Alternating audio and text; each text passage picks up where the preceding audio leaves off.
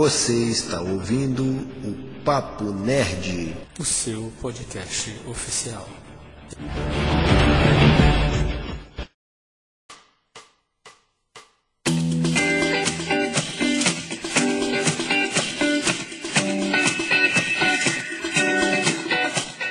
Salve nerds em geeks. Eu sou Igor Leão e leitura de post de rede social não é leitura. Pronto, falei. Olá pessoal, boa noite para vocês. Estamos aí começando mais um podcast. Meu nome é Lorena e eu queria deixar uma frase para vocês. Apesar da literatura, apesar da vida, nós somos mais e podemos muito mais. Viva os seus sonhos e comece a partir de uma pequena leitura que você vai longe. Uau! Isso porque eu não tinha preparado nada. Tá falando aqui, mano, mas tá bom. Oi, gente, boa noite. Meu nome é Viviane. E, e, a frase que eu quero deixar é uma frase que eu gosto muito de autor que infelizmente eu não sei quem é, que é a literatura é uma defesa contra as ofensas da vida. Uau! Meu nome é Gleice e eu quero deixar uma pequena frase para vocês, apesar de eu não ter preparado nenhuma super bombástica como a Viane. Mas a frase é assim: os sonhos são a literatura do sono. Boa, beleza. Fala galera, aqui é o TM e eu estou com a conta bancária vazia, mas a estante está cheia.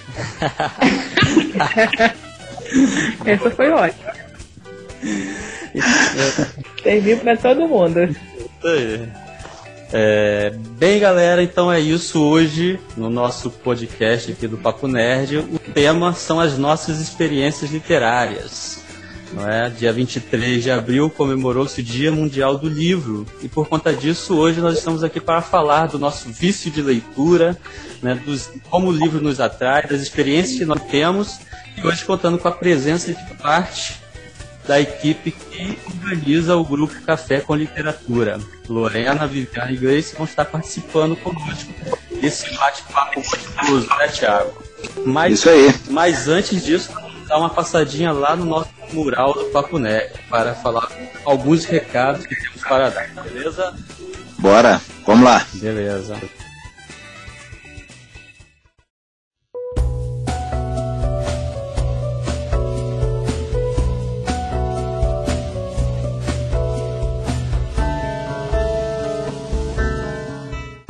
Thiago, aqui no mural do Papo Nerd, lembrando que o mural do Papo Nerd é patrocinado pelo sebo virtual IJ Livreiro.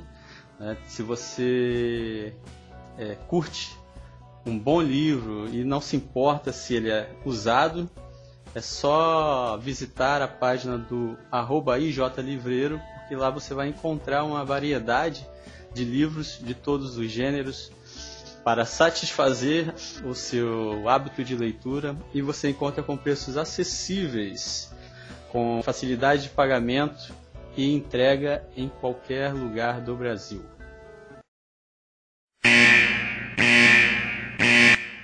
E se você não quiser ouvir o Mural do Papo Nerd, pule para 15 minutos e 26 livros que você pegou emprestado e ainda não devolveu.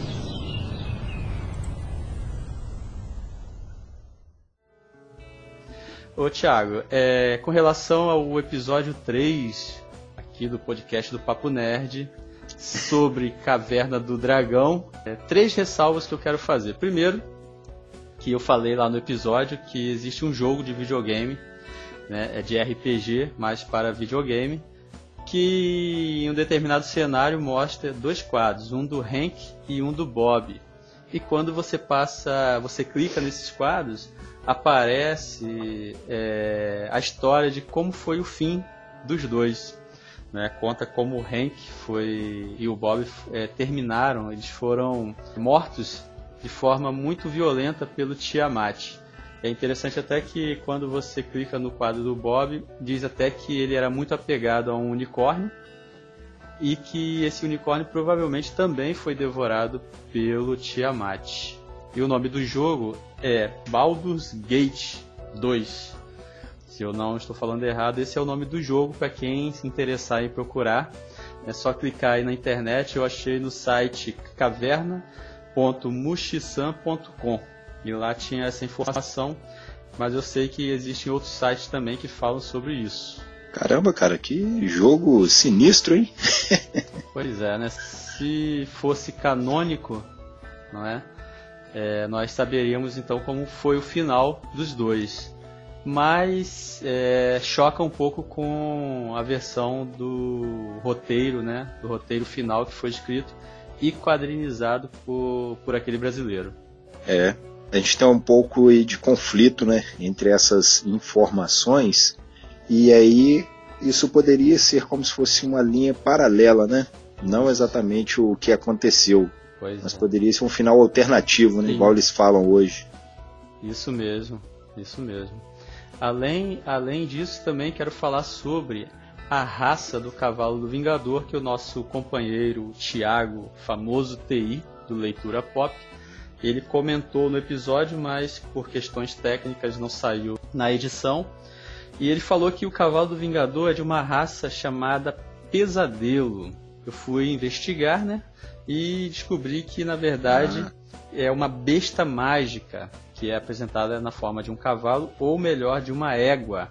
E essa besta mágica, ele ou ela, né, não precisa de asa para voar, né? Só que isso é interessante porque isso nos leva a um questionamento se essa besta mágica em forma de cavalo não precisa de asa para voar e voa, por que, que o Vingador tem asa e não voa? não é mesmo? É verdade. Isso aí, isso aí deixa um questionamento terrível. É como se fosse uma galinha, né, cara? Você já viu? Galinha tem asa e não voa. Pois é. é então o Vingador tá aí, uma boa, uma boa analogia. O Vingador seria uma galinha. isso aí, né? Também, Thiago, é, conversamos no episódio passado e ficamos com uma pequena dúvida sobre a diferença entre unicórnio e Pegasus. Nós ficamos na dúvida se seriam a mesma criatura, se seriam de mitologias diferentes. E segundo a minha pesquisa, eu é, vi que ambos são da mitologia grega. Eu vi aqui que, na verdade, o unicórnio é aquele cavalo que possui um chifre é, em espiral no meio da testa. Né? Geralmente eles são muito dóceis. Isso. É, são sempre fofinhos, né? São sempre bonitinhos, mansinhos. E o Pegasus, na verdade, ele é aquele cavalo alado. Que, se eu não me engano, ele é Isso. filho de dois deuses da mitologia grega, e ele é também o nome de uma constelação, porque ele foi viver né, junto com os deuses. Mas é aquele cavalo alado, né, Isso. com asas. Mas eu descobri Isso. também, Thiago, que existe o unicórnio alado, que é uma mistura do Pegasus com o unicórnio. É, seria uma fusão entre os dois. Isso. Talvez aí tenha ficado a nossa dúvida, né? Na, no episódio passado, por conta disso. E como você citou, né? Nós temos um exemplo que é o Ventania, né? O cavalo da Xirra. Vento, ventania, me leve sem Isso. Perfeito exemplo aí, onde ele se enquadra perfeitamente o unicórnio alado. Pois é, né? Então, então essas são as ressalvas que eu queria fazer né, sobre o episódio passado. Não sei se você tem alguma, Thiago. Tenho somente uma só. A minha ressalva é que no episódio você fez a pergunta quem seria né, o maior vilão ali do desenho. Uhum. Eu disse que seria o mestre dos magos, porém da forma com a qual eu me expressei, ela pode deixar entender que um mestre do jogo ali de RPG ele é o vilão né? Porque eu fiz essa comparação do mestre dos magos com a pessoa que talvez esteja ali mestrando um jogo. E não, né, cara? Eu dei uma pesquisada ali, a gente começou a ler um pouco sobre RPG, não é, Igor? Uhum. E, na verdade, o cara que mestra o jogo, né, a pessoa, né, porque tem muitas mulheres agora mestrando também RPG, isso aí é uhum. muito bacana. A pessoa que mestra o RPG ali, na verdade, ele é o cara sensacional ali da partida, cara. Porque é ele que vai direcionar, é ele que vai carregar a partida toda. Aham. Então, isso não significa que o cara seja o vilão, né? aham. Então, a forma com a qual eu me expressei pode ter ficado um pouco aí desconexa com, com a, a, a- nossa conversa e as pessoas podem entender isso de forma errada. Então, É. eu vou colocar aqui novamente que, na minha opinião, o Mestre dos Magos ele seria uma espécie de antagonista. Ele Hum. seria um explorador, mas a gente está falando do desenho, da animação, né? Isso aí. Então, a gente tem ali a, a figura do Vingador, que é classicamente classificada como o vilão. Mas o meu entendimento é que o Mestre dos Magos, pelo conhecimento dele, por saber de vários tipos de caminhos para casa, e inclusive da maldição do Vingador, ele não fala com as crianças. aham. Ele meio que usa elas. Então, isso, no meu entendimento, acaba sendo uma espécie de antagonista. Né? Aham. Mas o vilão ali é claramente o Vingador. É só pra, só pra ficar claro mesmo. É porque eu não quero ninguém de RPG aí, é, como é que fala, fazendo hate comigo. Mas é, que fique bem claro que nós estávamos analisando o desenho, né? Não o jogo e o universo todo Isso, do. Dungeons and Dragons, porque aí nós teríamos Não, muita não. coisa para falar, né? E aí nós chegaremos a muitas Isso. conclusões que talvez fossem diferentes em relação ao desenho. Certo? Isso aí. Então a gente tava falando do desenho, da série animada. Isso aí. Ô Thiago, agora eu quero mandar, aproveitar e mandar uns abraços aqui para uma galera que tem curtido a gente aí, tem compartilhado aí nas redes sociais, tem conversado comigo no, Bora? no Instagram, no, no WhatsApp. O primeiro eu quero mandar um abraço pro Eliseu, que é o nosso ouvinte assíduo aí, né? Um aluno muito querido, tá sempre compartilhando, ouvindo e dando feedback, né, pra gente. Então um abraço aí pro Eliseu. Também quero mandar um abraço para a Melina do arroba Melusbar. Ela trabalha com artesanato, faz além dessas máscaras que estão tão na moda, né, com relação ao, ao coronavírus, mas ela faz também bolsas, estojos, já fazendo uma propaganda aqui para ela, mas ela segue a gente, está sempre comentando também, também está sempre ouvindo, então um abraço para Melina e também quero mandar um abraço para o Nicolas Bittencourt. Nicolas Bittencourt é um menino de 14 anos que ouviu o nosso último episódio e mandou uma sugestão, Thiago. Ele pediu pra Diga, gente fazer um episódio sobre anime. E nesse episódio, se nós pudermos falar um pouco sobre o anime Kimetsu no Yaba, ou mais conhecido como Demon Slayer. Né? Se a gente puder fazer um episódio só de anime e falar especificamente desse anime também, ele disse que iria gostar muito. Então um abraço aí pro Nicolas Bittencourt e tá na pauta. Exatamente. Meu abraço aí para toda essa galera também. E já temos aí um tema para poder trabalhar em cima, né, Igor? Aí. Muito bom. Valeu pela sugestão. Isso. Além, além desses, para eu terminar aqui os meus abraços, quero mandar um abraço para o André. André, ele é um ex-aluno também meu, seguidor, e ele ouviu o podcast e falou que ficou muito feliz em saber que tem pessoas fazendo podcast tão próximo dele, né?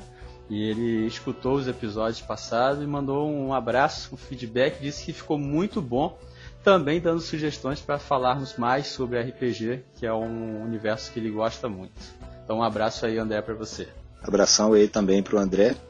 E agradecido aí pelo feedback, né? A gente se interessou muito mais depois desse último episódio da última semana, não é, Igor? Pelo, pelo tema, né? Pela temática do RPG, a gente já tá dando uma olhada em algumas coisas. Eu iniciei a leitura lá do livro, né? Dungeons and Dragons, o Império da Imaginação. Então, assim, a gente já está trilhando um, um início aí de caminho para essa temática de RPG, então a galera pode aguardar, porque vamos falar de RPG sim aqui no Papo Nerd.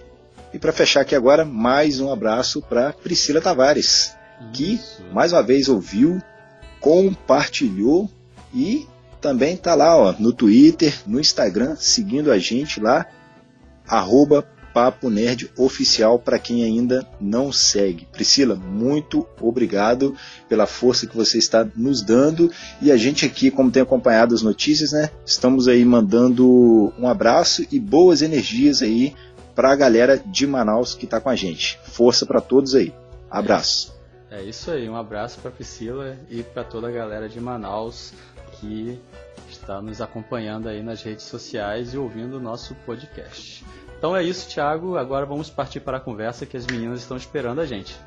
Isso, bora falar de livros. Então bora, valeu.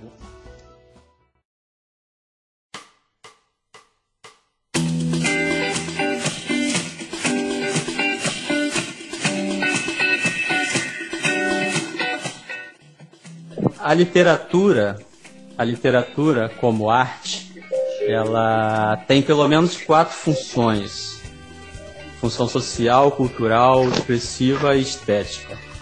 É, no decorrer de toda a história da humanidade, ela sempre esteve presente como forma de registro de história, de sentimento, emoções, de pensamentos.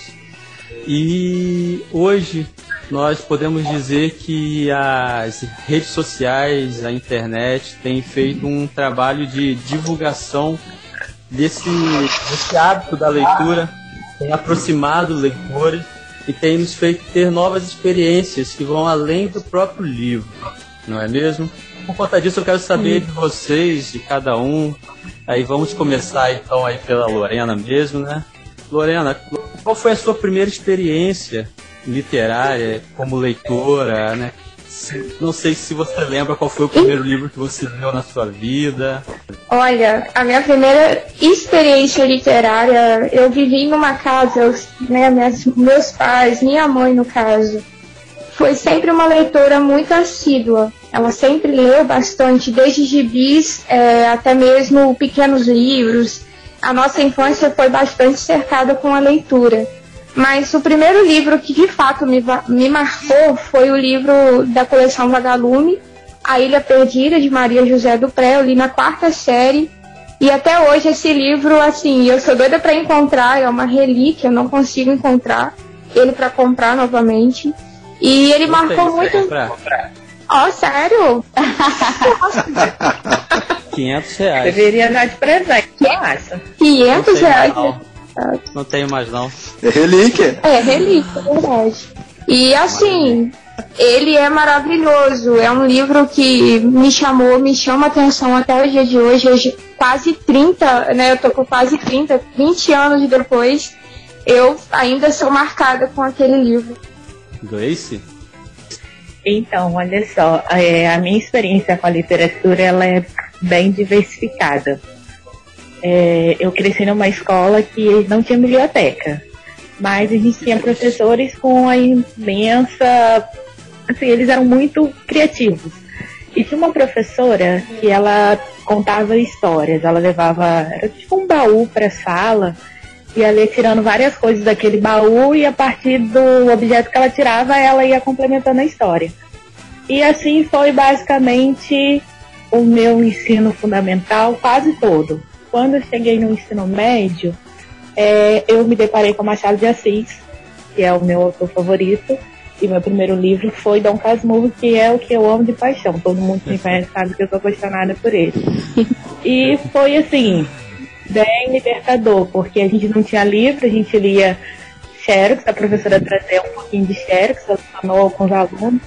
Até que a gente conseguiu ganhar a biblioteca, eu já estava bem no finalzinho do ensino médio, lá no final do terceiro ano. Mas, assim, é uma experiência que me marcou pela vida inteira, porque eu acho que muita gente hoje em dia diz que não lê porque não tem condição. Não existe não ter condição. Eu acho que a pessoa não lê, não lê porque não quer ou porque não precisa. A gente tinha, né, os professores que eles incentivavam e a gente ansiava pelo livro até que um certo dia ele chegou. Tardou, mas chegou. Hoje em dia a gente tem bastante bom pagar e por aí vai. Tá certo, é isso aí. Viviane, e você? Bom, a minha experiência com literatura começou, na verdade, eu não sei quando, eu só sei que foi quando eu era bem novinha, bem criança. Eu sempre gostei de ler. E a minha mãe comprava pra mim almanacs da turma da Mônica, Ai, que vendia numa barraca de jornais perto da antiga prefeitura. Boa. 10 reais na época e eu adorava. E, mas eu acho que o primeiro livro Claro, mesmo. 10 reais. 10 reais, mas era barato na época, era barato. Na época Era dinheiro naquela época. Né? Ah, é. E eu acho que o primeiro livro mesmo que eu me recordo de ter lido foi Dom Casmurro também, do meu autor favorito, que também é Machado de Assis. ficou piona. Eu não devia ter. Eu e, a eu e a Gleice, a gente tem uma briga por ele, a gente tem uma meio que uma briga por ele. Mas foi, é um livro muito marcante, então foi o meu começo, assim. Que legal, Thiago. Cara, a minha experiência, a minha primeira experiência literária foi com gibis também, cara. Alguns a minha mãe comprava, assim, bem poucos, né? Estilo Zé Carioca, Turma da Mônica. Mas o, o gás mesmo que eu tive na leitura foi na casa dos meus primos, vizinhos da minha avó, que eles tinham um outro tio distante, né? Do outro lado da família, que sempre trazia umas bolsas repletas de gibis que eles já tinham lido, né? Maneiro. traziam pra gente. Aquilo, é, aquilo ali, cara, era uma alegria enorme. Eu ficava direto na casa da minha avó e assim, o que ia sobrando da leitura deles eu ia pegando. Então eu li muito gibi, cara, li muito. Eu acho que a, a- o meu gosto pela literatura ele começou ali. Então é, é, é muito legal, cara, é, é começar desse jeito, não é? Então, é, mas apesar disso, né, eu, eu não lembro de ter lido nenhum livro muito cedo. A gente às vezes lê para fazer algum trabalho, igual na escola. Eu li assim alguns trechos de Dom Casmurro, mas não cheguei a ler todo ele, né? Era só para fazer. É, é, que desperdício, né? Então, eu não cheguei, a- eu não cheguei a ler todo, mas eu li para fazer um trabalho, outro. Mas o primeiro livro que eu tenho, assim, que eu me recordo, que eu comecei e terminei, foi Crepúsculo, da Stephanie Deus Meyer. O primeiro livro. Bem recente, Logo né? crepúsculo, gente. Então, pois é, ué, é, já com 20, 20 anos quase, com 20 anos quase que eu fui ler o primeiro livro de cabo a rabo, olha só. Tá certo. É, o, a, geralmente é, é- é quase que unânime a vida de leitor começar pelos quadrinhos quando se é criança. Não é? Sim. Porque é um tipo de mídia que atrai muito por causa das imagens, das cores, né? Dos personagens. Com certeza. e é mais acessível. Isso, é mais acessível, mais barato. Eu, eu, le- eu leio também desde muito, muito cedo. Eu aprendi a ler em casa. Com meu pai me ensinou, ensinou meus irmãos. E meu pai sempre foi um leitor muito voraz. E ele era daquele tipo de leitor de passar na livraria toda vez que recebia seu pagamento, passar na livraria comprar revistas, livros, HQs. E então sempre tive em casa revista, livro de todos os gêneros, todos os tipos que você possa imaginar. E meu processo de leitura começou aí, porque eu sempre tive muito presente com meu pai. Então ele tinha o hábito de arrumar a estante, eu estava do lado dele. Ele tinha o hábito de limpar os livros, eu estava lá. Ele tinha o hábito de ler alguns capítulos de alguns livros e eu estava do lado dele. E isso foi gerando em mim um hábito de leitura muito gostoso. E eu não, não me lembro de ter vivido nenhum momento da minha vida sem é, ter um livro para ler. Que bacana, cara. Esse exemplo eu também tive muito de perto, da minha mãe me incentivar, dela tá sempre falando, minha filha, leia, procure pra você algo que te dê prazer. E assim, não era, não tinha um celular na época, né? Não tinha tablet, não tinha nada igual vejo muitos pais hoje já coloca na mão do filho muito cedo um celular, já coloca ali. E eu não vejo tanto incentivo como a minha a geração assim, né? Teve em questão a leitura, de pegar um gibi, de ter o prazer na leitura, de raciocinar o que está lendo. E eu sinto falta disso na geração atual. É verdade, é verdade. E é, eu, eu tinha uma companheira de leitura que era minha irmã, e então nós sempre frequentávamos a biblioteca, sempre frequentávamos a biblioteca juntos, pegávamos os livros, trocávamos os livros, compartilhávamos as histórias, mas eu não lembro exatamente qual foi o primeiro livro que eu li. Eu lembro de vários livros da minha infância, mas não lembro qual livro necessariamente eu li primeiro. Mas os livros que realmente mais me marcaram é, no meio desse processo de leitura foram da coleção Vagalume mesmo. que eram, que eram livros disponíveis pra gente na biblioteca da escola naquela época, e era uma coleção assim, que era enorme, muitos livros, né? E bons livros para a nossa época. Então, assim, eu não tenho um livro específico também, mas essa coleção realmente é uma coleção que me marcou ao ponto de ter dois livros dessa coleção que eu não consigo encontrar e que eu sou apaixonado, que é Tonico e Tonico e Cabeça. Nossa. Acho que todo mundo deveria ler Dom Casmurro. Fica a dica aí, né?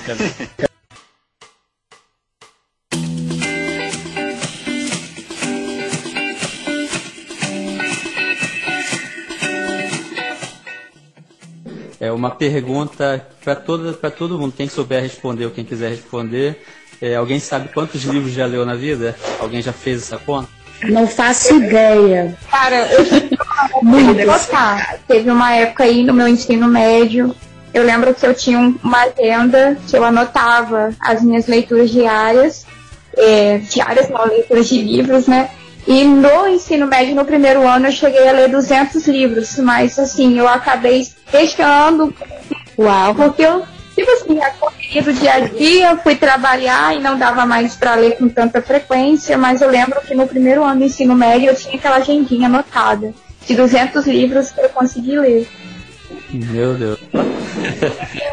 Caramba, hein? Sim, para quem tem uma vida, um hábito de leitura, já é muito, muito difícil de contar. Porque além das leituras, eu- por exemplo, no meu caso, eu tenho muitas releituras. Eu tenho muitos livros que eu releio. Eu Sempre também. estou relendo. Eu também. Né? E, Ah, eu também adoro reler. Eles falam que, é, que não pode, que é pecado seguro falar isso. Acho que não tem nada a ver isso. não, Fala eu sério. leio Pelo contrário, reler é sempre bom, reler é sempre melhor. a melhor, Gente, eu li Dom Casmurro cinco vezes. a melhor leitura. E eu acho, eu acho que eu Dizem que a melhor leitura é aquela que você faz pelo menos três vezes, no mínimo, de um determinado. E isso aí, concordo com você. Concordo também. Eu tenho aqui alguns livros que Porque separo. primeiro a Todo mundo aqui gente. é a favor da releitura, então. Isso aí, ó. Primeiro a gente olha, Ué, de boa. Agora, segundo Eu não gente vejo problema em reler um também. livro, não. é isso aí. Eu li o um três vezes já. Uhum. E a Luísa, quer dizer, que Eu acho que foi o livro que eu mais li, tipo assim, mais reli mais vezes.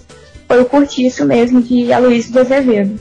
Eu não sei se vocês fazem isso, mas eu costumo, às vezes, ir na minha estante e ficar olhando para os livros quando eu não tenho nenhum livro específico que eu quero ler. É igual Fico olhando para os livros, aí pego um, pego um, abro num capítulo determinado e leio aquele capítulo. Devolvo pro lugar, pego. Vou pra minha parte favorita da história. Isso aí, é, é isso É aí. legal isso. Aí vou, pego um outro livro, leio mais um capítulo de um outro livro. É, então, assim, eu costumo fazer isso. Não sei se vocês fazem isso também, né? Ler às vezes só. Eu faço. muito isso, né? Isso é legal, ainda mais quando você não sabe. Ó, super saudável, cara. Agora deixa eu falar pra É, ué, super Deixa saudável. pra vocês. É, quantos livros vocês leem em média, assim, por semana ou por mês? Né? Acho que isso é, o mínimo é por mês, porque por ano a gente é muito difícil contar. Mas vocês sabem, assim, em média, quantos livros vocês têm lido? Por dia, por mês, por semana, por mês? Cara, eu tenho uma medida aqui, hein? Você- Ó, segundo o site, o site Scooby, não sei se vocês conhecem, as meninas aqui conhecem, Conheço. ele ajuda, ajuda a catalogar as Muito bom. leituras. Então, eu, até o momento aqui, eu tenho um total de 71 livros que eu já li. Mas, Nossa, E por, assim, por mês, por mês, tá saindo a média de um, dois. Tamo junto nessa, Thiago. boa Eu, eu, por exemplo, estou em fase de TCC do curso do, do pré da pós que eu faço, aliás. E eu tô assim um pouco parada, tô lendo um capítulos e tô esperando um cadinho, aí eu escrevo um pouco, porque assim a cabeça fica muito tumultuada quando nós temos que estudar e ler ao mesmo tempo. Eu fiz um desafio pessoal para mim de ler um clássico e ler um moderno. Então assim, eu só nesse ano eu já li cerca de cinco livros com clássicos e modernos. Eu tô intercalando, entendeu? A literatura clássica com a literatura moderna. O meu último clássico foi de Jane Austen, que foi a Abadia de. Eu não sei o nome porque é inglês. Alguma coisa assim. E agora tem um moderno, que é de uma de uma, uma autora muito interessante, que eu e Gleice somos apaixonadas por ela, que é a Liane Moriarty. Ela fala, a leitura dela é bem interessante, é Maravilhosa. cercada de suspense. Então, assim, eu tenho tentado, sabe? Eu fiquei numa ressaca, pro, falo seriamente pra vocês, eu fiquei numa ressaca de quase dois anos sem ler nada. E agora que eu tô voltando de novo, e o, clube literário, o nosso clube, ele tem me ajudado bastante a motivar a leitura, né? Aí vem o Thiago Carvalho, posta lá as dicas de livros que estão em promoção. Aí vem alguém, coloca lá dicas de livro. E isso daí vai motivando a gente e vai também quebrando um pouco do nosso bolso, né? Porque já ficando falido. É verdade. Pô. É verdade. Mas é isso. É, Bom, eu, em questão de leitura, em média, eu vou dizer, eu comecei num ritmo, né? Porque eu fiquei um ano e meio sem ler e voltei o ano passado. Aí eu li, acho que uns 40 livros, mais ou menos, de- até o final do ano e voltei. Então eu tava lendo de 5 a 8 livros. Mas quando começou a quarentena, ter que trabalhar em casa, aquela coisa louca, eu dei uma parada, mas voltei. Já tô, essa semana tô lendo três livros. Então, eu não tenho muita questão de média, não. O livro é bom, eu vou lendo, lendo, lendo, lendo um, dois, três. Às vezes até mais disso por Tá certo, tá certo. Não pode, ser, não pode ser uma obrigação. Se for uma obrigação, aí não perde a graça. É. é verdade. Você tem que fazer assim É. por prazer, não é?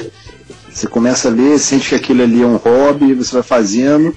E sem obrigação, eu acho que isso deixa, deixa até um pouco mais libertadora a leitura, né? Você não fica preso a, ah, eu tenho que ler isso aqui, eu tenho que ler dessa forma, eu tenho que ler tantos. Então, assim, é melhor quando você, assim, ao mesmo tempo, é, não define nada, mas você por trás ali, você tem uma meta premeditada, alguma Meta. coisa assim. É isso aí, a gente faz assim, uma meta bem mental, fala assim, olha, eu vou competir com a Lorena. A Lorena não tá nem sabendo, mas eu tô competindo com ela. Na realidade, tô comigo mesmo. Verdade. É. E a Viviane? Há um babado pra vocês aqui, que vocês não sabem um pouco da nossa história, mas eu e Gleice nos conhecemos há 10 anos. E tem 10 anos que a gente se troca livros é, no nosso aniversário. Todo aniversário a gente troca livro uma com a outra. Então, assim, imagina quantos livros né, que nós já nos presenteamos. Isso daí é um marco na nossa amizade. E isso daí eu vou levar quando eu tiver lá, velhinha, amiga, tá aqui o teu livro. E isso se tornou uma tradição, porque é, é pouco que a gente encontra alguém que tem o mesmo gosto literário e também tem a mesma, o mesmo hobby, né? Tem o mesmo jeitinho de ler e tal.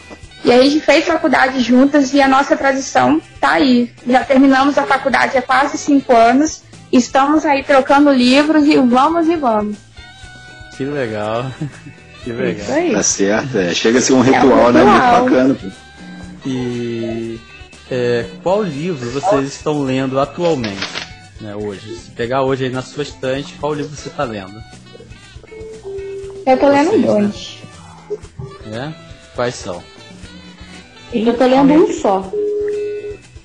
É, eu tô relendo o livro da Karina Rick, que procura seu marido. Não tô procurando Ah, nada, mas eu tô deixa, relendo. deixa aí, eu procuro seu marido, amiga. E tô aqui com os miseráveis, na metade, mais triste, porque meu livro caiu, então eu olho pra ele e fico bem É. triste, mas tô com esses dois livros. Esse ano eu tirei pra ler a Bíblia toda, foi uma meta que eu tinha pessoal, né? E eu já tô lá em Atos. Foi muito, muito rápida a leitura, que eu comecei logo na virada do ano, sem ter aquela coisa de paranoia, nossa, eu tenho que ler a Bíblia um ano, não. Eu peguei pra ler, pra poder ter aquele momento até mesmo com Deus e algo que eu tenho dentro do meu coração. Então, assim, eu já tô em Atos dos Apóstolos e hoje de manhã eu falei assim, gente, eu já cheguei aqui, estamos em maio, que bom. E assim, É seis. Vai terminar Sim. antes do previsto. é verdade, eu acho que eu vou chegar agora em maio e devo terminar. E foi, tá sendo muito inspirador, assim, tem sido momentos abençoados, assim, pra minha vida. E o livro Bom. que eu até citei antes, que é o da Liane Moriarty. O nome dela é em inglês, cara, eu não sei falar direito. Até que a culpa nos separe. Esse livro é bem interessante, foi dica de Tiago Carvalho também, numa super promoção, porque ele é 40 reais e ele veio pra 10. Então, assim, foi um achado. Nossa, daí eu ó. Gente, foi uma dica que eu falei, o quê? cartãozinho Amazon, vambora, e vão comprar. Não, tá por aqui, mas tá tudo certo. Mas é isso, eu tô lendo esses dois. Falta Vivi. É. É. Falta eu, então, né? fala a Viviane primeiro, depois eu falo. Então, eu acabei de terminar de reler um dos meus livros favoritos, que é 1984, do George Orwell, que eu acho um livro incrível. E agora eu tô lendo Mauro de Andrade, Amar Verbo Intransitivo, que a minha amiga Gleice me emprestou. E ela, ela é minha emprestadora de livros oficial, ela que me Ela só te empresta. empresta porque você devolve, né? Pode. Exatamente. Aí, Claro. Bom, no momento eu estou lendo o Silmarillion, do Tolkien. Eu acabei avançando na leitura coletiva da Terra-média, porque eu não estou conseguindo ir junto com o ritmo, cara. então eu já pulei logo para o Silmarillion ali, que é um livro que eu tinha muita vontade de ler. E estou terminando aqui o Mentes Poderosas, do. Deixa eu ver. É pior que o livro não está aqui agora, né, para falar o nome do autor. Mas o nome do livro é Mentes Poderosas. E eu comecei a ler aquele o Dungeons and Dragons, Nossa, o Império da Imaginação. Porque ficou muito interessante, cara. Fui dar uma folhada nele. Ele é Pronto, um excelente já era. livro. Excelente livro. Eu, eu atualmente estou relendo um livro que eu já li duas vezes. Inclusive o Thiago também conhece o livro, porque nós compramos praticamente juntos, né, Thiago? Que era, é o Tudo é Óbvio, Ah, o Duncan Ah, J. sim, Watts. cara. É um livro, livro Jay interessante. Watts, né? Já há Isso. um bom tempo, né, Thiago? E eu já li duas vezes, Tem, estou eu aqui. para fazer um trabalho, um projeto de, Uhum. escrita que eu tenho aí. Eu quero utilizar algumas coisas desse livro, então estou relendo, além do de uma, uma coleção que eu tenho de reunião de poesia dos livros de Drummond. Drummond é, Não, é um que luxo. é boa. o autor que mais é a reunião A é o reunião. autor que mais me influencia na minha escrita é, poética, né, na elaboração dos meus textos poéticos. Então eu estou relendo e como é uma coletânea. E falar isso, parabéns pelo poema que você publicou esses dias, maravilhoso, tá? Lindo. Obriga- Obrigado, obrigado. Então eu estou relendo para buscar inspiração, né? É a minha grande influência. Então eu sempre sempre leio esses livros do Drummond e estou lendo também o Uma Casa no Fundo do Lago, que é do mesmo autor de A Caixa A Caixa de Pássaros. Esses livros eu estou lendo atualmente, sendo que em média, em média, eu costumo ler ao mesmo tempo entre dois e quatro livros. Essa é a minha média sempre. Você nunca vai me ver lendo menos do que isso. Eu acho que tem, tem mês que eu consigo ler os quatro, tem mês que só leio três, mas essa é a minha média, geralmente por mês, entre dois e quatro livros. E eu, nessa quarentena, tenho mantido.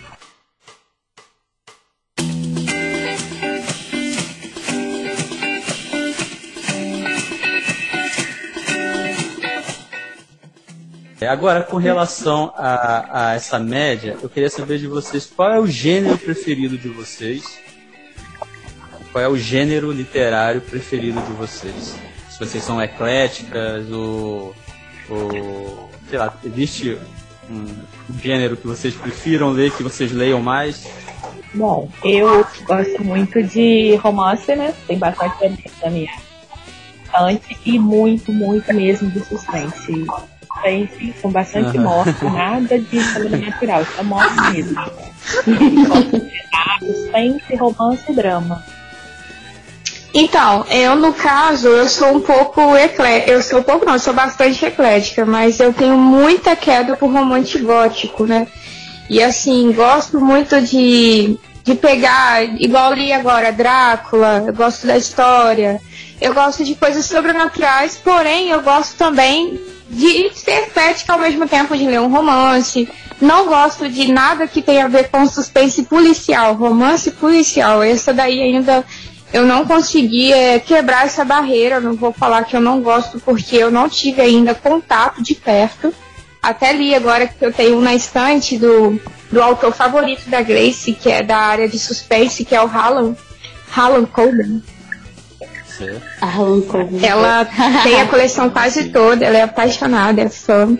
E eu hoje descobri, descobri que eu tenho ele na minha estante. Eu falei, nossa, por que não? Não adiantar, né? Não ir para esse universo também, mas eu sou bastante eclética, gosto de literatura de época. É, não curto também ficção. Nunca li ficção científica, a parte assim de, de ET, dessas partes assim eu nunca li não, mas eu sou muito apaixonada e quero muito ler essa parte de Tolkien, né, que vocês citaram aí. É uma meta, não alcancei ainda. Eu tenho a coleção do da Guerra dos Tronos, gente, Game of Thrones, mas eu ainda não consegui ler, não consegui ler. Eu comprei, tá na estante, mas é aquele livro ainda que vai ser lido. Tá certo. Eu entendo você. São, são calhamaços, né? É, são bem grandes. Eu ganhei até um livro do Hobbit, mas não é assim a minha cara, né? Mas um amigo me deu tão boa vontade eu falei com ele que eu vou me esforçar para ler. Tá certo. Nem que demore Tiago Moura, né? nos dê dicas, por favor, de como gostar, tá? Porque nós precisamos, eu já vi que você gosta bastante, eu vi que o professor Igor também, então aceitaremos dicas aí por onde começar. Ah, essa é a nossa praia, não é, Igor? Eu gosto muito também. Eu, eu, eu curto muito, cara, é fantasia, ficção científica, esse tipo de leitura. Eu leio de tudo, né? Desde autoajuda, livros sobre é, religião, psicologia, É, autoajuda mas, é, mas a, a, a minha inclinação, né, ultimamente, tem sido fantasia, romance fantástico e ficção, fanta- é, ficção fantástica, né? Eu gosto de ler de tudo também, mas ultimamente, como eu curso literatura, eu tô muito mergulhada na literatura brasileira, Parabéns. então eu tô lendo bastante os clássicos, que eu gosto muito. Ah. Mas eu também gosto de suspense, gosto também de, de ficção, já li Game of Thrones, acho maravilhoso, já li Harry Potter, eu gosto de tudo. Opa, opa. Tá, nessa aí. Essa aí, essa aí já tá um pouquinho mais pro nosso lado, né, Igor? Eu tô, eu tô no Eu, time. no meu caso, é, eu, Então. tô junto com o Thiago, eu gosto muito de fantasia, livros de fantasia, Crônicas de Nárnia, né, todo o universo do Tolkien. É, o, o único o único livro de fantasia que eu não li, que eu sou cobrado até hoje por todos os meus alunos, por todo esse povo coleção Harry Potter. Nunca li nem vi filme, não sei nada. Nada. Sou muito Nossa, por causa disso. A, a minha, a minha Não é acredito. que quando É ceguinho no Harry Potter. ser lançada no Brasil, dependia muito para quem era adolescente, isso não me atraiu na época, e depois de anos, aí que não me atraiu mesmo, né? Mas quem sabe um dia também eu venço essa barreira e, e leia a coleção, né? Mas no meu caso, assim, eu sou muito eclético. Tudo, Então, isso aí vai ser imaginar. perfeito. Desde livros de ficção científica, fantasia, até suspense, drama, terror, é, até os livros mais para estudo, como filosofia, que eu amo de paixão, livros de literatura. É, eu só não gosto, não leio de jeito nenhum, vocês que me perdoem, vocês que gostam, de livros de autoajuda. Não leio, não leio, não leio.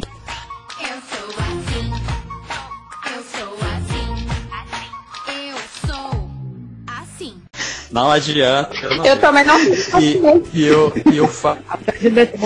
É, isso aí, isso aí não tem como mesmo não, cara. Isso aí eu acho que é desde aquela época lá que você já falava, já, você já Até comentava que livros. realmente você não curte, não, não lê autoajuda. Vou te dar. Até os meus livros, é, no caso, Presente. como eu sou cristão, então tenho muitos livros cristãos, é, de temática cristã, de comportamento, vida cristã e tal. É, quando eu vejo que são livros que tendem mais para autoajuda propriamente do que para aprendizado, né, ou para alguma nova uma nova perspectiva da espiritualidade, eu também não leio. Espiritualidade, talvez. né? Totalmente. É, não sei se eu estou errado, mas O livro de autoajuda, ele na verdade é um conto da nem é literatura, né? literatura, né? Mas tudo bem. Tudo bem. Res- Respeito quem gosta, não tem problema nenhum, mas eu não consigo ler. É, mais ou menos isso. Respeito, mas não concordo. Eu tenho uma dificuldade. Eu, como professor de língua portuguesa, de literatura e amante da leitura, eu tenho uma grande dificuldade com autores brasileiros, né? principalmente clássicos. Eu li muito ainda leio, mas eu leio muito mais forçado do que por prazer. É, eu não sei, eu não sei explicar porquê, mas é, são pouquíssimos autores brasileiros que eu gosto e pego para ler. E isso às vezes me prejudica até mesmo como na minha formação, né? Eu preciso estar por dentro, até mesmo para ensinar os meus alunos. Mas eu queria saber de vocês, preferem autor nacional ou autor estrangeiro? E, qual seria o autor preferido de vocês, tanto é, estrangeiro quanto nacional? Já vou falar primeiro, antes que alguém comece a falar que ama Machado de Machado de Assis. Sai daí, Viviane. Pense mais Machado de Assis primeiro, dá licença. Mas eu gosto muito, não tenho essa dificuldade de entre na- internacional ou sei lá, o escritor que é da cidade. Eu, tudo veio para me ler, eu tô lendo. Eu, gosto- eu tenho muitos livros nacionais de hoje em dia, os brasileiros, né, que são os contemporâneos. É, e também gosto dos estrangeiros. Eu, quando eu entrei para a faculdade de letras, eu lia muito livro estrangeiro. E eu tinha um, tenho né, um amigo, eu vou escutar ele. Aí eu vou falar pra ele ouvir, porque eu falei o nome dele, porque ele vai ter que ouvir tudo. E ele ficava falando e era, eu era uma vergonha, porque eu lia livro estrangeiro e não lia livro brasileiro, tinha que ler livro nacional. Então, a Sim, vergonha, eu também. vergonha. Eu acho assim, de- sendo livro, independente do autor ele é brasileiro ou não, ele se esforçou para escrever. A escrita é mais fácil? É, mas a gente pode mesclar. Então eu gosto de ambos. É meu autor favorito, Machado de Assis, né? É, de hoje em dia, eu tenho duas autoras favoritas, que é a Marina Carvalho, que ela é de BH, e a Karina Rios, que ela é de São Paulo Rio, um desses dois. E os estrangeiros eu gosto muito de Nicolas Sparks, é, Alan Cohen e etc. Então, vou falar aqui o meu rapidinho, porque eu acho que é muito difícil para quem é um bom leitor você ter um livro favorito. Tipo assim, aliás, é, essa distinção de leitura estrangeira ou leitura nacional. Como a Grace falou, é, a gente tem que ler na faculdade os clássicos, nós temos que ter, estar por dentro também dos contemporâneos brasileiros. Então você acaba indo para esse universo de coração aberto. Então, um leitor que é leitor, que tem um coração pulsando por livros, ele vai ter esse coração voltado para os dois tipos literários. Mas, assim, autor favorito da literatura brasileira, o meu é um poeta, que eu até coloquei lá no, no grupo de literatura, que eu gosto muito dele, que é o Álvares de Azevedo. Ele tem uma pegada mais gótica, ele morreu com 21 anos de idade. E a pouca poesia que ele escreveu foi muito novinho, né?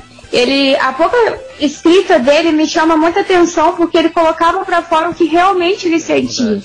Então, assim, influenciado por Lord Byron, que é também um outro autor que eu sou fã de carteirinha, que incentivou essa literatura fantástica, que tem essa pegada um pouco mais sobrenatural. E eu gosto também, hoje eu tenho lido bastante a literatura de época com Jane Austen. Amo Emily Bronte. Nossa, eu sou muito apaixonada naquele Ah. livro O Vento do Morro, Morro dos Ventos Vivantes, que é um clássico que marcou a minha história literária. Legal. Então, assim, eu tenho vários autores favoritos. Eu não tenho, tipo assim, ah, aquele vai ser o meu favorito da época. Então, assim, depende da estação, depende do momento. Sempre teve um autor que marcou o momento da minha Tá vida. certo. Então, bom, então, gente, o meu autor favorito, com certeza, é o Machado de Assis. sai daí, garota. Eu estou apaixonada por ele, eu acho ele assim, um gênio. E como eu falei, eu estou lendo muitos clássicos atualmente por conta da faculdade. E, mas eu também gosto muito de autores estrangeiros. E acho que a minha favorita com certeza é Jane Austen. Eu adoro ela. Acho os livros dela incríveis também. E, e um que eu não sei falar o nome, quem souber, por favor, me corrija. Que é o Khaled Hossein. Eu acho que é assim que fala o nome dele. Tá certo. É o do Caçador de Pipas, né? Exatamente, eu sou apaixonada por esse livro, é um dos meus livros favoritos, então eu gosto muito dele também. Esse livro é muito bom. Nossa. Olha, é, é, como os meninos comentaram aí, cara, isso é, isso é bem relativo, né? A gente que tem um coração de leitor, fica difícil você definir um, definir o outro e tal. mas assim, de acordo com o gênero, é, assim, de poesia, eu tenho uma pegada muito forte com o Drummond, né, cara? Você sabe, né, que que aquela época lá que a gente trabalhou junto, né? Parte da, da, da sua influência, eu, eu acabei pegando de você essa, essa influência do Drummond, muito forte isso. Então não, não tem jeito, cara. É, isso aí, pra poesia, Drummond. Agora, se você for comparar assim com obras é, contemporâneas é, e estrangeiras, né? Igual eu já citei Tolkien também, né? Um que eu tenho lido que tem, que tem me alegrado bastante né, ultimamente. É, o, o George Martin também tem, como eu já li o Guerra dos Tronos. É, eu achei muito, muito bom. Né? Então, assim, é, ah, mas esses caras estão aí agora, igual ele desbotou há pouco tempo agora, né, por causa da série e tal. Mas é, foi um livro que me agradou, gostei muito, né, por ser estrangeiro e tal, eu acho que isso não tem problema. Agora, nacional, cara, eu eu selecionaria aí o André Bianco e o Eduardo Spor, né, que tem as obras aí que mais me atraem Ô, Thiago, é, com esse, tá com esse tema mais lista contemporâneo. Os meus preferidos, André Bianco e Eduardo Spor. Diga. Autores brasileiros contemporâneos, mas você faz isso, cara. é, é, é Irmãos, li- Irmãos literários. Aí, olha só, viu? mas aqui, gente, deixa eu fazer uma pergunta pra vocês. Eu sei que eu não posso fazer, mas eu tô fazendo. Me conta aí a amizade de vocês em relação à leitura. Como que foi que vocês se conheceram? Vocês são amigos de muitas de longa data? Quem influenciou quem? Posso Como que ele? aconteceu essa parceria entre vocês? fica à vontade. Tá A gente se conheceu, Caramba. foi na Terra-média, cara. Isso aí, isso aí. Valeu, O Igor precisava jogar um anel no vulcão lá, eu fui, fui lá ajudar ele na missão, entendeu? O- Na verdade, eu fui trabalhar. Fala a verdade pra ela, Igor. O Thiago trabalha hoje. Eu fui trabalhar lá no escritório e aí nós nos conhecemos. E assim que nos conhecemos, começamos a trocar ideia, falar sobre coisas que gostávamos e descobrimos que tínhamos afinidades com relação a livro, filmes, séries e escrita. E quando o Thiago, o Thiago passou a trabalhar no Escrita. comigo, e quando eu não trabalhava, passou a trabalhar no escritório, nos aproximamos mais ainda. E foi assim tão natural que nós compartilhávamos os livros, muitos livros que o Thiago tem, eu tenho também, compramos juntos. E isso foi só aprofundando. E mesmo depois que eu saí, mesmo que depois que eu saí da empresa, nós continuamos é, conversando sobre esses assuntos ao ponto de termos o canal Papo Nerd, de termos as redes sociais do Papo Nerd.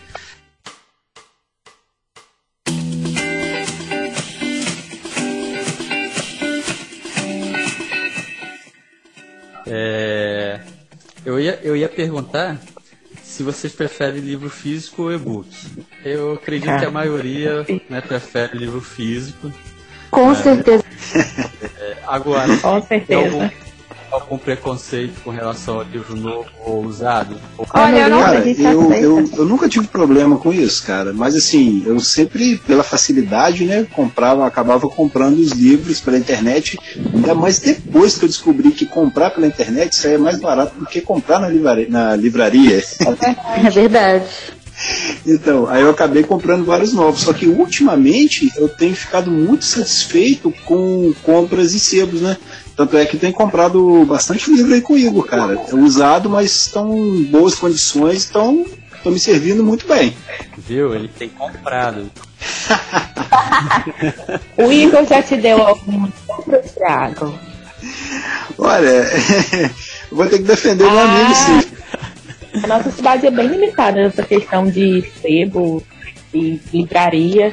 Eu mesmo, quando eu com- comprava né, em sebo, era quando eu estava em São Paulo. Aí eu tenho alguns livros de sebo. Eu, a maioria, é tudo novo, ou às vezes compro pelo Instagram, ou algum pelo Facebook. Eu, como sou pobre, eu compro muito em sebo. eu costumo muito comprar naquele sebo do Carlos, acho que é Carlos o nome dele, da Casa da Cultura. Porque era o único que eu conhecia, na verdade, mas agora eu só vou comprar com o Igor. Vá, eu só acredito vendo. Cara, fazendo amizade sem interesses. Tá certo, tá certo.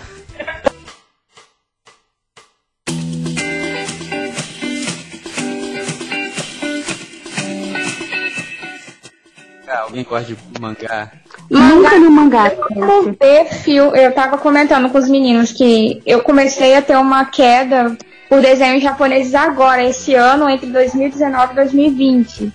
Então, assim, eu tô começando um pouco nessa cultura, tá? É, e eu tô achando bastante interessante, porque eu sou apaixonada por um anime que, assim, ele, a- graças à Amazon Prime, né, eu fazer propaganda,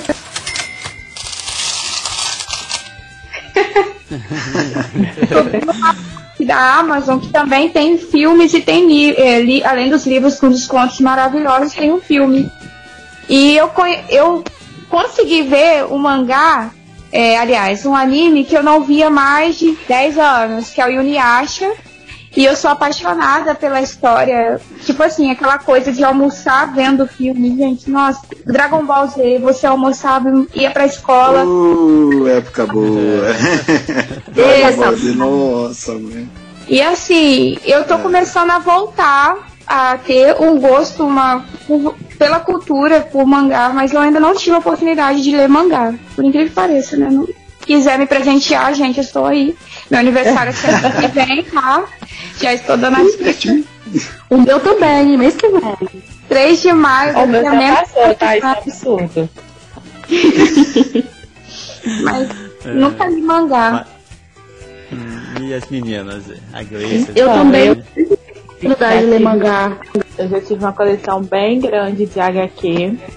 Teve uma época que eu colecionava muito tempo. Depois eu tive que vender tudo porque não cabia mais. Em relação a mangá, eu já li um ou dois. Já assisti vários animes. Não tenho assim uma queda porque eu não tenho paciência para nada voltado a filme, série. Então acho que anime não é muito minha praia. Mas gostei muito. Assisti Dragon Ball Z, assisti todos aqueles. Não tenho nenhum preconceito. Acho até muito legal, muito interessante, mas não tenho. Quem sabe, né? Pode ser uma nova sessão da minha pequena biblioteca. Quem sabe a gente ganha um mangá, né? Jesus, gente. eu também tenho um lado assim que, claro, né? Eu sou apaixonada pela Marvel, gente. Ah, eu amo. Amo. E assim, eu acho que eu fui em todas as estreias no cinema deles. Eu sou apaixonada por todo o universo Marvel, que fez 10 anos. E eu fui acompanhando tudo aquilo. E assim, faz parte da minha história desde meus 20 anos, né? Desde meus 19 anos. E assim, eu sempre vi os filmes da Marvel e aquilo, e hoje eu compartilho isso com meu sobrinho de 8 anos. E eu comento com ele sobre Guardiões da Galáxia, e ele gosta demais, e a gente fica trocando ideia, e ele tem 8 anos, e eu fico influenciando ele a leitura de gibi. e é uma troca Muito bom. Tá no caminho correto, tá no caminho correto. E ele Muito bom. ama- Continue assim. Ele ama o Homem-Aranha. Eu falei, não, então, o universo Marvel tem mais coisa.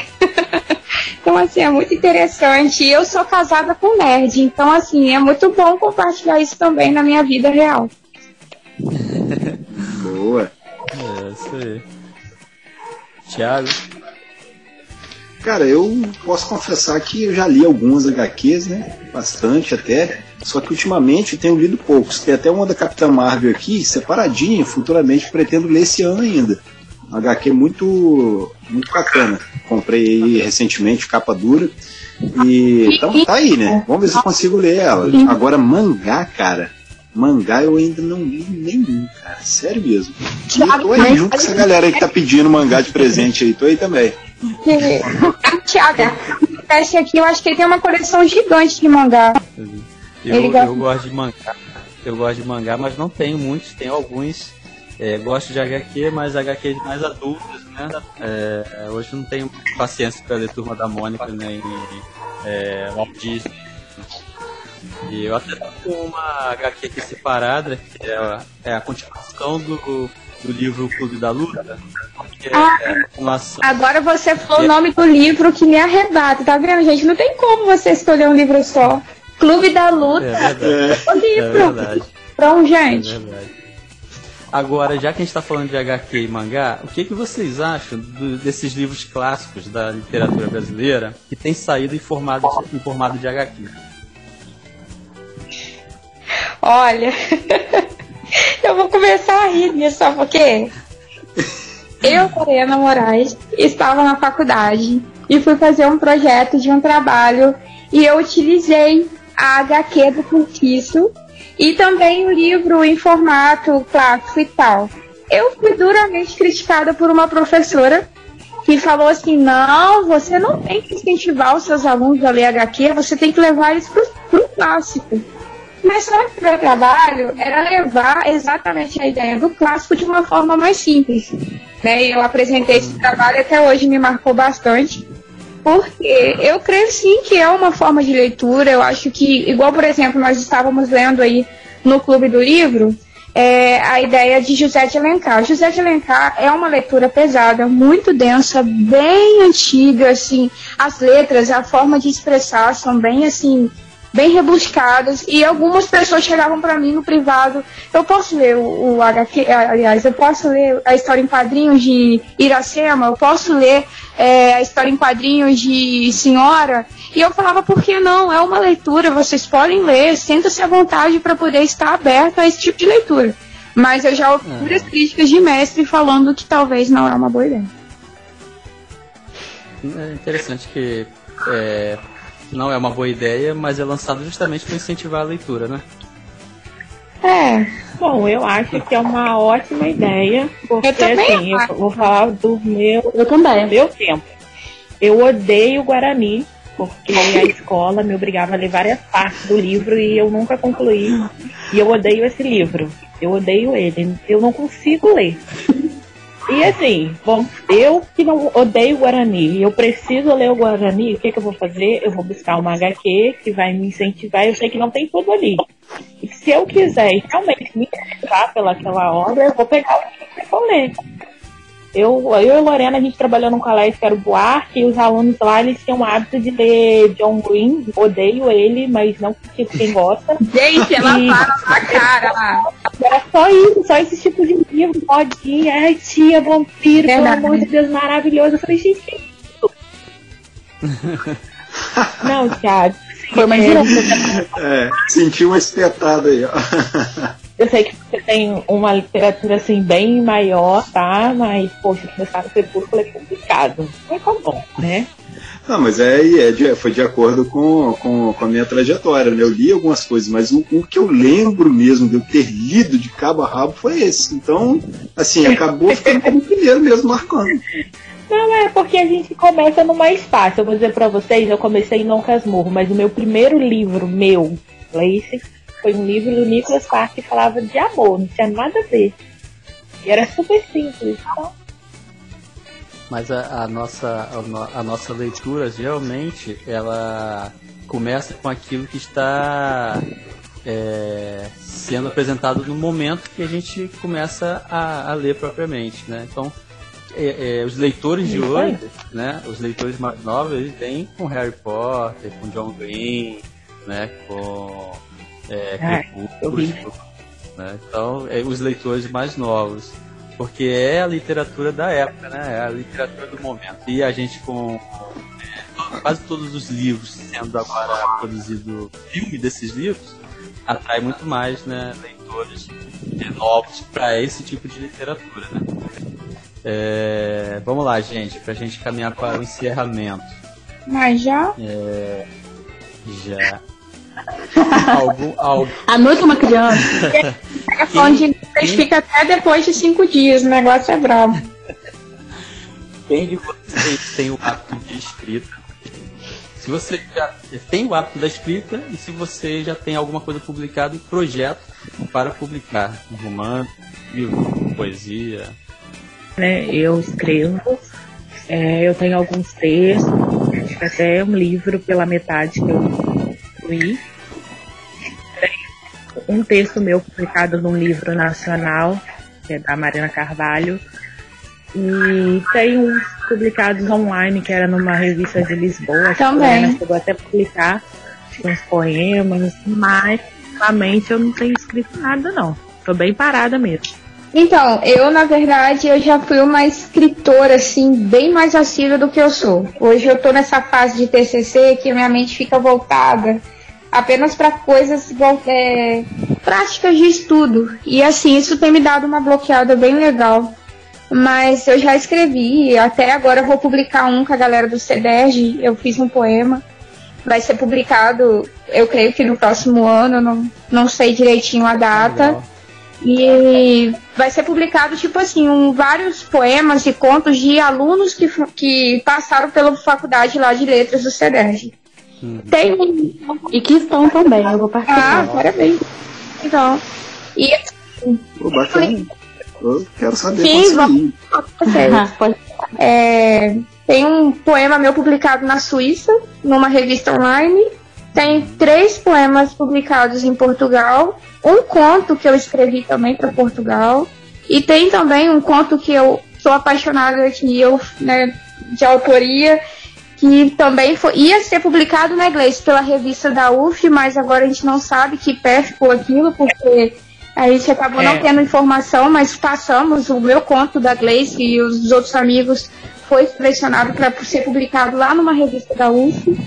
Mas é isso, eu preciso escrever mais. Eu tenho esse hábito de, de ler bastante, mas a escrita fica sempre parada. Mas por conta também de trabalho acadêmico, correria. Fiquei até com vergonha de falar que eu escrevo alguma coisa, né? Depois de, desses relatos de escritora maravilhosa. Ai, amiga. Fiquei até tímida agora, mas eu não sou escritora, não. Eu só escrevo poemas de coisas que eu sinto às vezes, mas não é nada profissional, não. E também vou fazer parte né, dessa antologia que o nosso curso está organizando lá na Legal. faculdade. É, já tem um livro de poesia publicado, né? O, o Igor até me ajudou na época, né? 2015. É o Devaneio de um Poeta. Quem quiser conhecer, tá lá no, no link na bio do Café com Poesia, do meu outro Instagram lá, onde eu divulgo alguns textos e tal. O segundo livro está quase pronto, mas eu acredito que não seja o momento dele agora, então ele está assim, banho-maria. Vamos deixar ele mais um tempo rendendo aí. E recentemente eu publiquei três poemas na antologia Nossos Escritos Poéticos, que eles estão sempre produzindo, cara. Eu até passei o link, né, Igor? Passou. Acho que eu passei para você o link. Então, eles é, eles estão sempre produzindo. Então fica aí o convite para vocês, meninos. Vou mandar o link para vocês, para quem quiser escrever, né, de repente. é, quiser participar, é, quiser participar de alguma antologia, é, eles estão sempre fazendo lá por mês uma pegam um tema específico é, voltado para poesia, né? E direcionam para um determinado tema e aí fica aberto, a é, fica aberto a, a participação. Quem quiser entrar, é, entra, paga por uma cota lá e pode publicar três poemas. Então, assim, é super bacana. E também, ultimamente, eu tenho me arriscado a escrever algumas crônicas. Também tenho postado lá no Café com Poesia. Thiago. Leitor, escritor e leitor assíduo. O Thiago, eu posso dizer que o Thiago desenvolveu muito a escrita dele, embora quando eu conheci ele já escrevesse algumas coisas, mas ele desenvolveu muito, principalmente depois que ele publicou o primeiro livro dele. Né, e como eu acompanhei todo o processo de produção dos textos, né, a elaboração, a, a organização, foi, deu para ver que ele tem amadurecido na escrita. Eu escrevi, eu publiquei meu primeiro livro assim que eu formei. Ai, que sonho, era o meu sonho. Eu, esse, esse foi o meu objetivo quando eu entrei no último ano da faculdade. Eu procurei a minha orientadora do TCC, a Lenise Dutra, e ela, Nossa, maravilhoso. ela me ajudou a organizar. Eu já, ti, eu já escrevia desde os 17 anos que eu escrevia poemas e poemas, então eu tinha muita coisa. Eu não tinha um tema específico e não sabia como fazer. Ela me orientou até que nós chegamos na, no livro Não Sei Ser Poeta, onde eu faço uma brincadeira com o título, ao mesmo tempo que eu apresento várias poesias que são metapoesias, né? Falo do processo de escrita, de o que é ser um poeta, de ser ouvido, ser escutado. E, e, muito, e parte dos poemas desse livro foram escritos durante a faculdade, a outra parte foi selecionada dos textos que eu já tinha escrito antes. Depois desse, publiquei no ano seguinte um que eu fiz especificamente para minha esposa, de aniversário para ela. Eu reuni Gente, todos que romântico! Meu sonho, meta de cara é romântico, Eu cara é selecionei romântico. todos- de todos os poemas que eu tinha escrito para ela, desde quando a gente começou a namorar até o nosso casamento, eu selecionei todos, é, 30 poemas, 30 ou 40 poemas, não lembro exatamente, de todos que eu já escrito para ela e fiz um, um livro com a capa, é um desenho que eu tinha feito para ela, com cartas que eu tinha escrito para ela. Gente, que Então, coisa eu bonita. Parabéns, também Deus te no- abençoe. E, e terminei um que eu, a minha intenção era ter publicado ano passado, que chama-se Infinito, Palavras do Tempo, da Morte e da Vida, mas eu não consegui publicar ainda porque a, a editora que eu, com quem eu estava conversando não consegui fechar e aí eu acabei desistindo de procurar outro. E ele ficou, ele está guardado, está todo pronto, guardado, e nesse meio tempo eu comecei a escrever um novo, que chama-se Novos Saltos, e já está aí pela metade, caminhando pro fim. E essas leituras que eu tenho feito de Drummond e de livros que não são de ficção literária, estão me servindo como inspiração para compor é, a temática do livro. né? Mas eu tenho é, romance pela metade, tenho livros de Legal.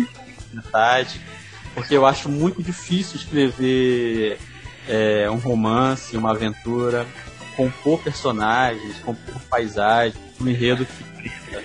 Eu acho que então meus livros ficam engavetados. né? Mas futuramente, quem sabe, eu publique.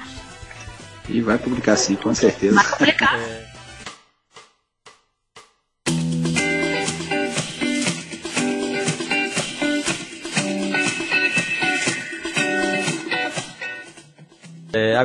vamos para nossas considerações finais. É, sei que, falar de livro para quem é leitor ávido e gosta né, é, de ler, né, de estar em meio aos livros, conversar sobre isso, nós temos assuntos para dias e dias, para vários podcasts, né? mas a gente precisa encerrar. E para encerrar, eu queria que cada um de vocês pudesse né, é, fazer a despedida de vocês, falar as redes sociais, mas eu queria que vocês três pudessem falar um pouco sobre o grupo Café com Literatura, qual o objetivo, né, é, os planos que vocês têm para o, para o projeto, se alguém quiser participar, como faz. Então, gente, é, primeiramente gostaria de agradecer o convite né, do Igor, do Thiago, de toda essa equipe maravilhosa do Papo Nerd. É um prazer estarmos aqui conversando, contribuindo um pouco sobre literatura. É, o Café com Literatura, que é o nome do, do nosso clube do livro, é um projeto que vem há bastante tempo. E o que, que aconteceu? Eu, Lorena, né, nós nos reunimos. E eu falei com ela, falei, Lorena, olha, a gente precisa, porque Itaperuna é uma cidade de leitores, porém tá todo mundo escondido na sua casa, ninguém nunca sabe que existe, né, do lado um vizinho que lê. Então, precisa mostrar que Itaperuna tem um clube do livro. E aí eu falei pra ela, mas não existe um não do livro só com livro. Ah, eu, então todo mundo lê esse livro e acabou. Aí chega, a gente se encontra, cada um fala que gostou e torcemos um livro pra próxima semana. Falei, eu acho que não vai ser legal, porque o livro ele é vinculado a muitas coisas. Então, a gente criou esse clube do livro, agora com a ajuda da Vivi, mas da Keila, que não está presente aqui. E nele a gente tem várias metas. A gente tem a meta do turismo literário, né, que é conhecido locais, então, buscam livros, autores. A gente tem é, a meta da criação de oficinas para poesia, é, para escrita. A gente tem é, as metas né, que a gente ficou de três a três meses para leitura. Agora a gente está no centenário de Clarice Lispector e como os livros dela são vários livros, vários contos, são muito cada um escolheu dois livros. Por causa da quarentena não tem como nos reunir. A gente vai, todos nós vamos ler e com tudo aquilo que a gente aprendeu. Então, para entrar, basta só falar com a gente lá no Instagram, que é café underline com literatura. Pode deixar um recado, pode falar com qualquer pessoa que faça parte. O grupo não é só restrito ao pessoal de Itaperuna. Pode ser as pessoas de fora. É, não quero ler, não quero contribuir, quero só aprender. Eu preciso é, me interessar pela literatura pode chegar porque o grupo ele é bem eclético, tem todo mundo ali. É, às vezes estão falando de livro, às vezes a gente está falando da nossa vida, às vezes estão falando da faculdade, e aí vai incentivando, né? Porque a leitura ela é uma janela para a vida. Ela abre portas É para verdade. vários tipos de coisas. Falou tudo. Mas é isso, pessoal. Nosso encontro aí também, nós temos uma ideia bastante interessante que é incentivar, é adotar um aluno, adotar uma escola parceira. Nós começamos aí com o Lions, que abriu as portas para trabalhar com a de ensino médio. Nós temos aí a parceria do professor Ivo no CIEP, nós podemos desenvolver trabalho também, oficina de escrita com esses meninos. Levar, por que não, a literatura no asilo, literatura para praça, incentivar mesmo uma ah, os meninos, né, os jovens leitores que estão aí começando e muitas vezes se sentem sozinhos.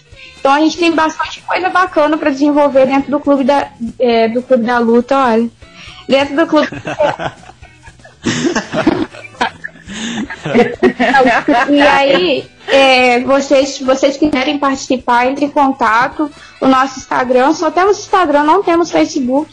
E temos o grupo do WhatsApp também, que aí você tem que procurar lá no direct do Instagram para poder entrar. E vocês vão ser bem, bastante bem-vindos. Eu concordo com tudo que elas falaram. Reforço cada palavra que foi dita. Todo mundo é muito bem-vindo no nosso grupo. E é só entrar em contato com a gente pelo Instagram, ou no nosso Instagram pessoal, ou no Instagram direto do clube, que a gente vai ficar muito feliz de receber todo mundo. Alguma mensagem para os ouvintes, leitores? Lorena da ajuda. É, a Lorena questão de leitura é você iniciar. Comece com gibi, comece com poesia, comece com romance, mas leia. Eu sempre dou essa dica para os meus alunos. Quer ser um bom escritor? Leia. A leitura te leva além para outros mundos, né? Imagina, independente de você estar em um lugar ou outro, você está viajando sempre, porque a leitura te abre portas para muitos lugares. E que vocês possam, né, estar aí conectados sempre no Papo Nerd, uma parceria aí que nós encontramos nessa caminhada da leitura na nossa cidade, incentivando sempre as pessoas a estar não só lendo, acompanhando também cultura, é, o pop, HQs, mangás, todo esse universo. Ok? Ok, certinho. Thiago de Moura. Bom, primeiramente, né, agradecendo as meninas aí do Café com Literatura. É, é muito gratificante é, saber né, que Itaperuna tem um grupo com a galera interessada em disseminar ah, não só a leitura, né, como também os trabalhos da literatura, né? Porque esse grupo, para mim, foi um incentivo enorme para poder rebuscar os clássicos, né? Como eu nunca li assim de cabo a rabo nenhum, vai ser uma ótima opção para começar aí rebuscar uma literatura mais clássica, pegar né, um autor mais antigo aí para ler. Então, esse grupo tem tudo, cara, para unir pessoas, né? Eu acho que, que tem uma pegada muito boa, uma pegada muito forte e a capacidade de influenciar novos leitores é muito forte. Então, eu, eu confio muito no trabalho que as meninas estão fazendo. Vocês estão de parabéns. Muito obrigada, pessoal. Obrigada. Ah, e para fechar aqui, né, vou deixar uma frase do George R. R. Martin, onde ele fala: Um leitor vive mil vidas antes de morrer. O homem que nunca lê vive apenas uma. Boa. Bonito. Então, É sinto verdade. peso aí, né? Então, me sigam, me sigam lá no Instagram e no Twitter, arroba Thiago com TH, underline Moura 57. Valeu! Bem, queremos agradecer né, às meninas do Café com Literatura por terem participado conosco dessa conversa. desejar sucesso para o Clube Literário. Dizer que o Papo Nerd faz parte, estamos juntos aí nessa luta pela propagação da leitura, do hábito de leitura e da literatura, né, é, de uma forma geral. É, também os links dos perfis cada uma das meninas, da Grace, Lorena, estarão na descrição deste podcast, deste episódio, assim como os nossos links, meu e do Thiago, vão estar aqui na, na descrição. Eu quero agradecer a você que teve paciência de nos ouvir até o fim.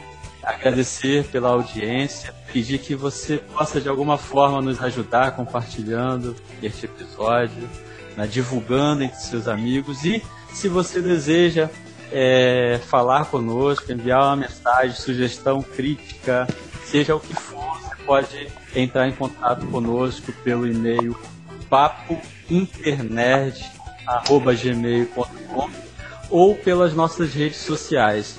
Né? E mais uma vez agradecer as meninas e dizer que é impossível viver essa vida sem ter a experiência literária. Né? É, eu sempre falo para os meus alunos que quem não lê não consegue é, se desprender daquilo que as pessoas impõem, né? daquilo que o sistema impõe para a gente. A leitura nos liberta, nos faz voar, nos traz experiências que são profundas e nos marcam para sempre. Então, mais uma vez, obrigado, meninas. Valeu, Thiago de Moura. E Boa noite. E até Muito a próxima. obrigado. Valeu. Valeu, gente. Obrigadão, hein? Boa noite.